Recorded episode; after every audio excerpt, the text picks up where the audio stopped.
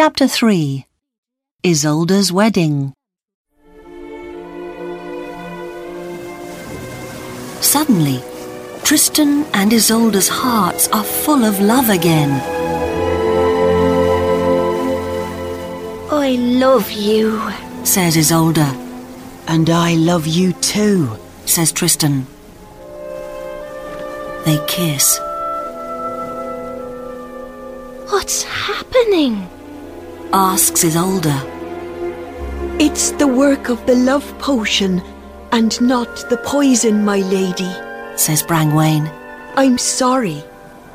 Don't be sorry, Brangwain. smiles Isolde. I feel happy because my heart is full of true love for Tristan again. Cornwall! We're arriving in Cornwall! Cries Curvenal. Tristan and Isolde can see King Mark's castle up on the hill. Oh no, Tristan. What can we do? cries Isolde. Now I must marry your uncle.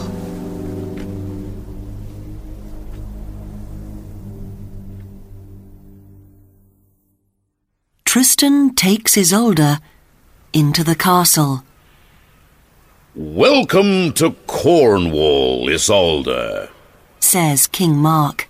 Tristan, you bring my new wife across the sea from Ireland to me. Thank you, my nephew. Tristan looks at Isolde, and their eyes meet. They feel bad.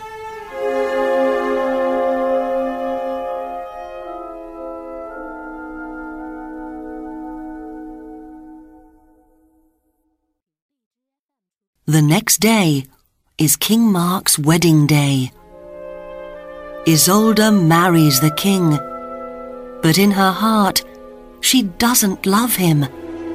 She loves Tristan.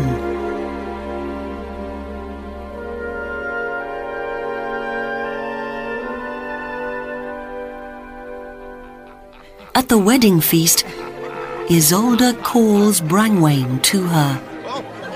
Brangwain, you must help me after the feast. She says, Of course, my lady, says Brangwain.